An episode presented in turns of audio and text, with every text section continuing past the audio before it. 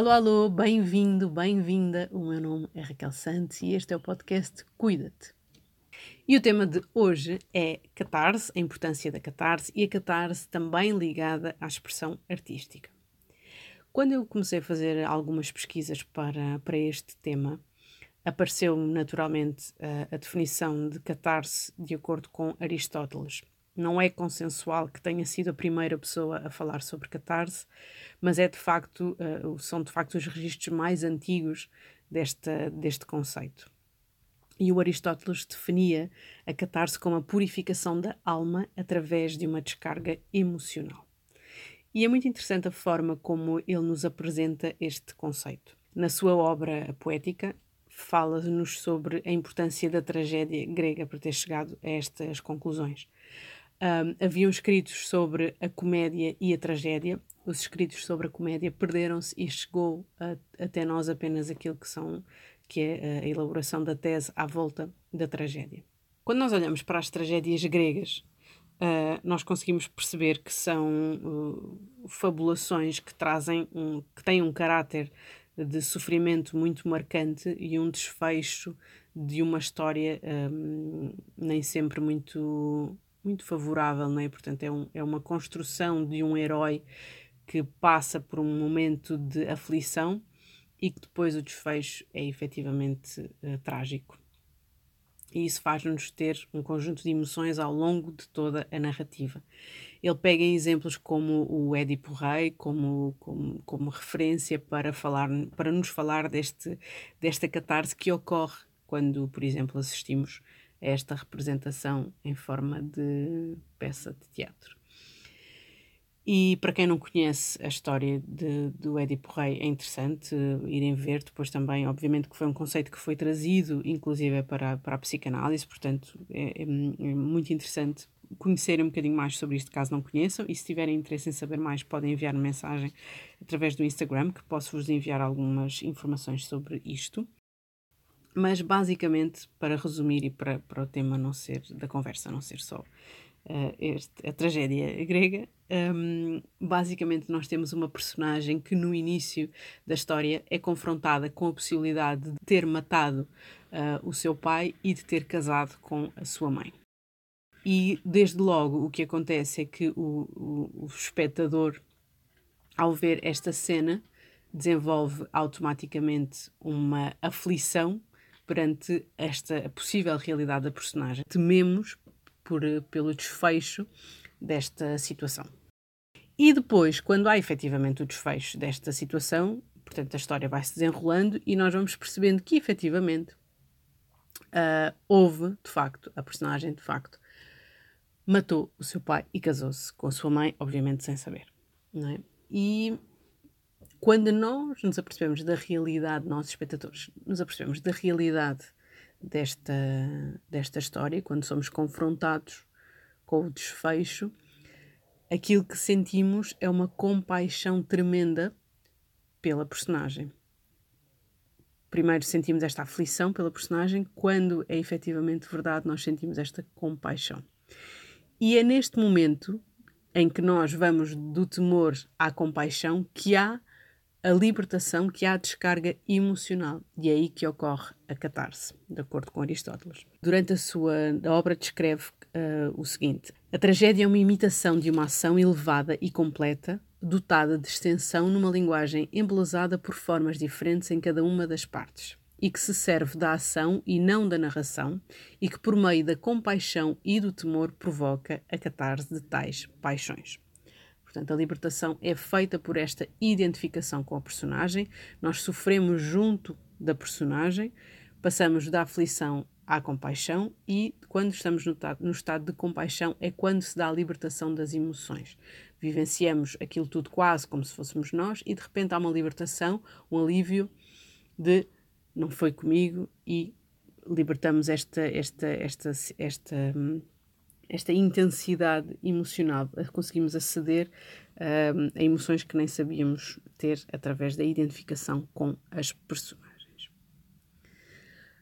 Entretanto, continuei aqui as buscas e as investigações. Obviamente que para mim o conceito de catarse está muito ligado à psicanálise, de acordo com a minha formação, e cheguei uh, ao famoso caso uh, da Ana O, que era uma jovem de Viena, com sensivelmente 22 anos, e era uma jovem que adorava dançar, que adorava escrever, que tinha ambições de, de poder estar em festas, em bailes e era hiper controlada pelos pais que não a deixavam fazer absolutamente nada.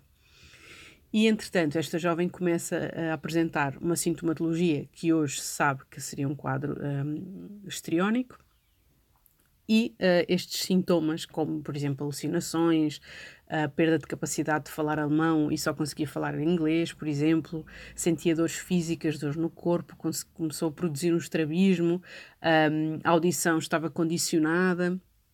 E face a esta sintomatologia, começa a ser acompanhada pelo médico Breuer uh, uma vez por dia, e na altura fazia os tratamentos que, que, que eram mais recomendados, como os banhos quentes, etc. Só que no meio desta, destes tratamentos começa a perceber que, à medida que Ana O falava da sua sintomatologia, falava daquilo que, que sentia, uh, os sintomas iam desaparecendo. Portanto, quanto mais ela falava das suas vivências, dos seus traumas, daquilo que tinha acontecido, daquilo que sentia, mais os sintomas iam desaparecendo. E é neste ponto que surge o conceito de talking cure, ou seja, a cura pela manifestação daquilo que eu sinto. Quando eu começo a falar daquilo que eu sinto, a tendência é para que os sintomas desapareçam. A Ana O era conhecida de Freud, e entretanto o Freud, ao perceber-se desta, desta capacidade, desta, desta tendência para os sintomas desaparecerem através da palavra, começa a integrar este, esta metodologia em conjunto com a hipnose. E desenvolve então um método catártico em conjunto com, com a hipnose. Era um método psicoterapêutico em que o efeito desejado era efetivamente uma purgação, uh, ou seja, uma descarga emocional adequada daquilo que tinham sido as situações que levaram à manifestação de sintomas patológicos. Não é? Então, o que se fazia basicamente era reviver uh, ou evocar os acontecimentos traumáticos e fazer-se uma abreação dos afetos ligados ao trauma. O que é que isto quer dizer? Imaginem que vocês têm uma situação que na altura foi difícil de gerir, que, que, ou que vos disputou emoções, sensações que não, não puderam na altura manifestar e, portanto, não reagiram adequadamente à situação. E isso instalou em vocês uma espécie de uma repressão e um recalcamento daquilo que seriam as vossas emoções, daquilo que vocês sentem. O Freud chamava-lhe quase uma indigestão psíquica, é? portanto, ficava retido em nós o, o, um, emoções que nós não, conseguíamos, não conseguiríamos libertar.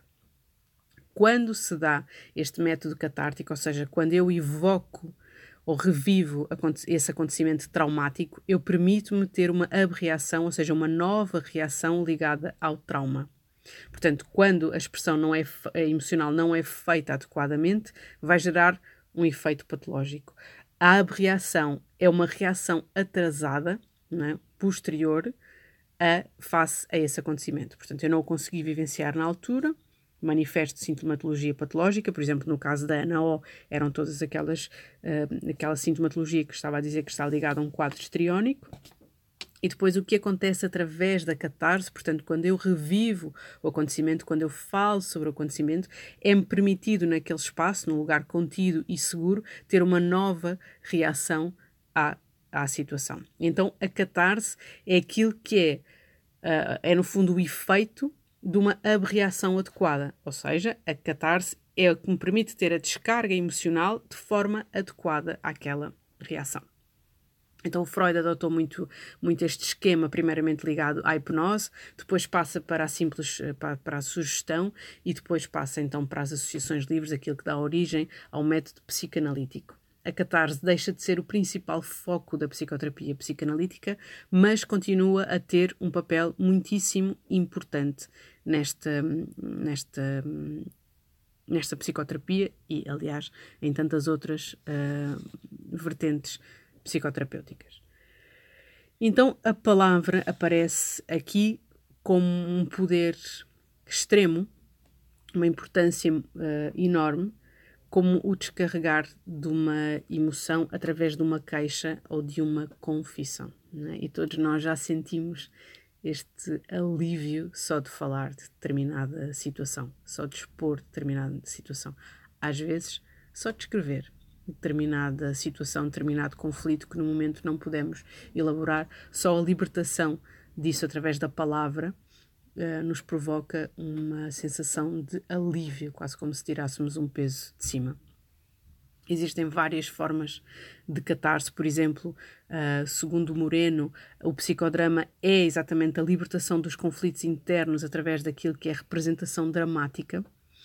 Uh, e todas estas formas de catarse nos permitem aceder, sobretudo, a emoções que por vezes nós nem sabíamos que tínhamos, não é? Portanto, a catarse tem este poder de nós encontrarmos uh, emoções que estavam tão reprimidas, tão recalcadas, que surgem através de uma experiência, de um resgate emocional. E hum, fui aqui à procura porque uma das, das coisas que para mim me faz mais sentido, uh, à exceção da psicoterapia como, como, como meio uh, para aceder àquilo que sinto, não é? Sabendo que a psicoterapia é um espaço uh, seguro de encaminhamento para que eu possa aceder efetivamente ao que eu sou e ao que eu sinto. Um, e nesse espaço é-me permitido, uh, sobre, com orientação de outra pessoa, vivenciar e compreender coisas que sozinha provavelmente não conseguiria aceder. Portanto, à parte da psicoterapia como sendo a ferramenta mais importante uh, para uh, estas libertações, para estas catarses, existem também outras formas de o fazer. E fui à procura precisamente da libertação através da arte. Por exemplo, Vygotsky, eh, no livro A Psicologia e a Arte, fala de, da arte como expressão e reelaboração emocional. Ou seja, a arte é estruturada através de um processo de destruição, transformação e descarte de emoções que são potencialmente angustiantes. E então a arte acaba por provocar uma sensação de prazer após a libertação da dor. Ou seja, dois polos, o prazer e a dor, que permitem diferentes percepções por parte de quem vê esta arte. E não se trata propriamente de, de ver uma obra de arte, mas sim de significá-la e de ressignificá-la através do envolvimento emocional do espectador. Portanto, a vivência dos dois polos emocionais levam à catarse e, consecutivamente, levam à tranquilização e à transformação emocional. Encontrei também uh, uma definição muito interessante de Adorno, que é filósofo e musicólogo, em que diz que o processo catártico permite ao ser humano reconciliar-se conscientemente com a sua natureza reprimida, emancipando-a na arte por meio da sua própria autonomia. O psiquiatra Anthony Storm, por exemplo, diz-nos que a música consegue levar a nossa atenção para pensamentos ignorados ou reprimidos e que por isso desempenha uma função semelhante ao sonho. E num estudo realizado por Zator é explicado que as músicas que nós gostamos um, nos proporcionam chegar uh, a auges emocionais, a arrepios de prazer e, naturalmente, a libertação de dopamina. Um, no dia 1 de janeiro, fomos confrontados com a notícia do falecimento do já saudoso Carlos do Carmo, e hum, foi depois do almoço, mais ou menos, que eu soube, que me apercebi. E hum, acabei de almoçar e naturalmente fui ouvir Carlos do Carmo. E lembrei-me, obviamente, tive um resgate emocional de uma vez que, que eu encontrei em Alfama. Estava com eu estava ali no ISPA, portanto, muito perto, e estava com, com mais alunos do ISPA, e da forma como rodeámos e cantámos Lisboa, Menina e Moça, e do embaraço que eu senti na altura por não saber a letra toda. E, continuei a ouvir uh, Carlos do Carmo e até que chego à interpretação do Carlos do Carmo do Poemário dos Santos, uh, A Estrela da Tarde. Fiquei em silêncio a ouvir a música e quando dou por mim estou a chorar sem perceber muito bem uh, o motivo pelo qual estava a chorar. O que na altura também me pareceu irrelevante. Um, e a música tem este poder absurdamente genial de tocar em emoções nós ou nem sequer temos consciência que as sentimos, ou que recalcamos, ou que vivenciamos, mas já estão um bocadinho turvas. E a música faz-nos resgatar uh, uma série de, de emoções. E hum, fiquei um bocadinho melancólica, nostálgica, e depois continuei a ouvir mais fados, uh, que têm esta, esta vibração um bocadinho mais introspectiva. E depois coloquei uma música tribal, e entretanto coloquei uma música dos In Excess, que o vídeo está no Instagram, podem ir lá comentar, porque eu no post de hoje falei sobre uh, libertação emocional através da música e da dança. Isto para vos dizer o quê? E, e obviamente que passei de um estado melancólico para um estado uh, de empoderamento. E foi isso que me fez uh, falar sobre a catarse neste podcast. Porque há tanta, um, tanto lixo, perdão a minha expressão, emocional que nós acumulamos, que não trazemos à consciência, seja de situações que efetivamente passamos, seja das notícias que vemos, seja de pessoas com, com quem nos cruzamos na rua, vamos acumulando uma série de emoções que não damos espaço pela vida acelerada que nós levamos, que não damos espaço para manifestar. E precisamos dessa manifestação. Precisamos que essas emoções saiam de nós, que não se acumulem no nosso corpo, não é que não façam as tais indigestões psíquicas, até porque depois o corpo tem uma forma muito engraçada de reagir uh, a, este, a, este entupimento emocional, não é? Depois também falarei mais para a frente sobre isto, sobre as questões mais psicossomáticas. Então precisamos de encontrar escapes emocionais, precisamos de ter momentos do nosso dia em que libertamos as nossas emoções e para cada pessoa existem variadíssimas vertentes. Para mim, faz muito sentido ouvir música e ouvir a música atentamente, estar atenta à letra, estar atenta ao impacto que cada palavra tem na minha essência, como é que eu me identifico com as emoções que estão a, a ser passadas através da música. Faz muito sentido através da dança. A dança permite-me libertar uma série de cortisol que fica acumulado no meu corpo e faz muito sentido essa expressão corporal daquilo que eu estou a sentir. Um, para mim, a escrita, obviamente, também é uma, uma libertação enorme. Então, no fundo, tentem encontrar no vosso dia a dia aquilo que seja um escape para a vossa libertação emocional. Já ouvi tanta coisa. Procure encontrar um, uma expressão artística para esta libertação emocional. Quando nós estamos em performance, e aqui não há questão de eu não sei escrever, eu não sei dançar, um, eu não sei pintar, esqueçam o não saber. O importante é o sentir e a expressão daquilo que se sente. Ok? Isso é mesmo o mais importante. Então procurem em vocês aquilo que vos faz sentido para esta libertação emocional, seja através da leitura, por exemplo, quando estamos a ler e nos entregamos efetivamente ao livro, conseguimos identificar-nos com o personagem, conseguimos perceber aquilo que está a sentir. Claro que vamos aceder a partes de nós que se calhar sublimamos, que se calhar reprimimos, e isso vai nos ajudar à libertação emocional. Estar a ver um filme atentamente, sim, porque hoje em dia estamos a ver um filme ao mesmo tempo que estamos com o telemóvel e 30 mil solicitações. Então, estar entregue ao ato de ver um filme, identificar-me com os personagens, tentar sentir o que é que seria se fosse eu a viver esta história. E isso permite, mais uma vez, a libertação, não é? Pintar, uh, aceder à, àquilo que é a libertação através das cores e da movimentação do nosso corpo para criar algo que ressoe em nós, que, que, sem, que tenha esse significado de libertação emocional. vou-vos deixar três músicas que para mim são. Sempre que as ouço, choro. Uh, e agora lembrei-me de uma frase do, do António Variações, de uma música dele, que diz: uh, Ouço e quase choro, e porque é que eu choro, não sei.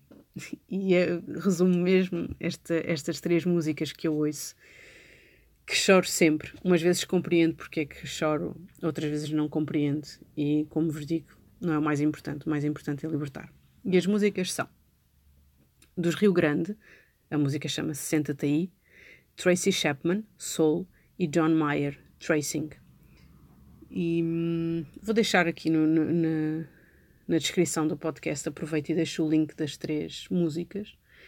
E vou deixar também a do António Variações para vocês ouvirem. E hum, se quiserem partilhar comigo as vossas músicas de libertação, eh, de catarse, podem no fazer através de mensagem no Instagram e até poderia criar uma lista no Spotify das vossas sugestões de libertação uh, catártica para, para depois partilhar convosco e vocês ouvirem as sugestões uns dos outros. E crescemos sempre mais quanto mais uh, estímulos de diferentes pessoas tivermos. E é isso. Por hoje ficamos por aqui. Aconselho-te mesmo a que encontres um espaço no teu dia a dia para que consigas fazer esta libertação emocional e espero por ti no próximo episódio e até lá, cuida-te.